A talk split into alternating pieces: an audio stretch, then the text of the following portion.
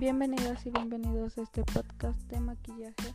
Soy Carla Rubiatilano García, estudiante y maquillista. Hoy les voy a estar explicando un poco sobre el tema que a mí me interesa, que me llama la atención, y eso es el maquillaje.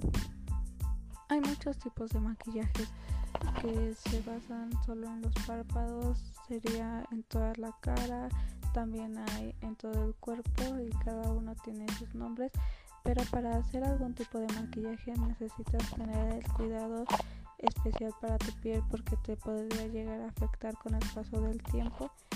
Muchas personas se dedican al maquillaje, pero no todas tienen la higiene que debería de tener de cada persona. Cuando una persona hace algún maquillaje tiene que desinfectar las brochas, tiene que ocupar otro tipo de materiales porque uno nunca sabe el, a la persona que atendió antes que tiene, si tiene alguna infección o si podría ser contagioso. Entonces también yo considero que cada persona tiene que tener esa higiene con cada persona y pues sinceramente no todos lo tienen.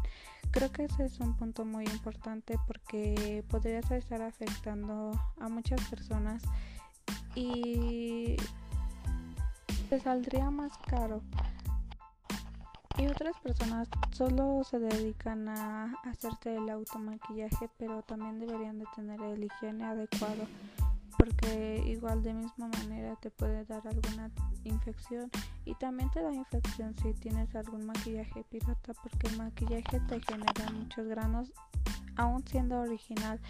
Entonces un maquillaje pirata que solo venden en el mercado, que los venden en cualquier tienda, te afecta más y mucho más rápido. Entonces deberíamos de tener cada persona el cuidado sobre nuestra piel porque estamos hablando de que estamos poniendo algo que podría ser tóxico hacia nuestra cara.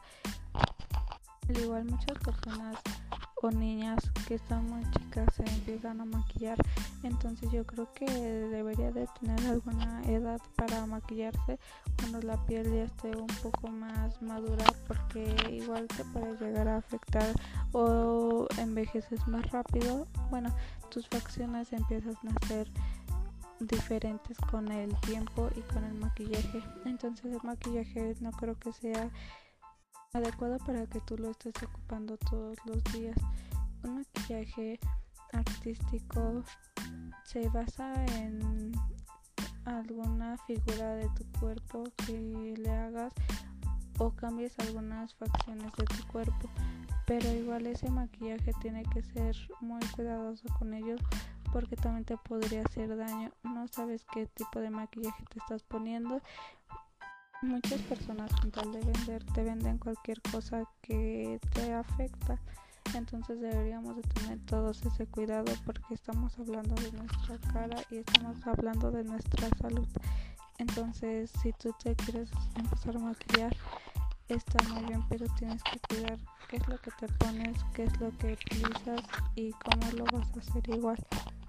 Este es el tema que a mí me interesa porque muchas personas o muchas mujeres lo utilizamos, pero no tenemos el cuidado adecuado. Entonces cada persona debería de investigar qué es lo que nos ayuda, qué es lo que no nos ayuda para no utilizarlo. Por eso muchas ocasiones muchas personas llegan a tener acné por causas al maquillaje.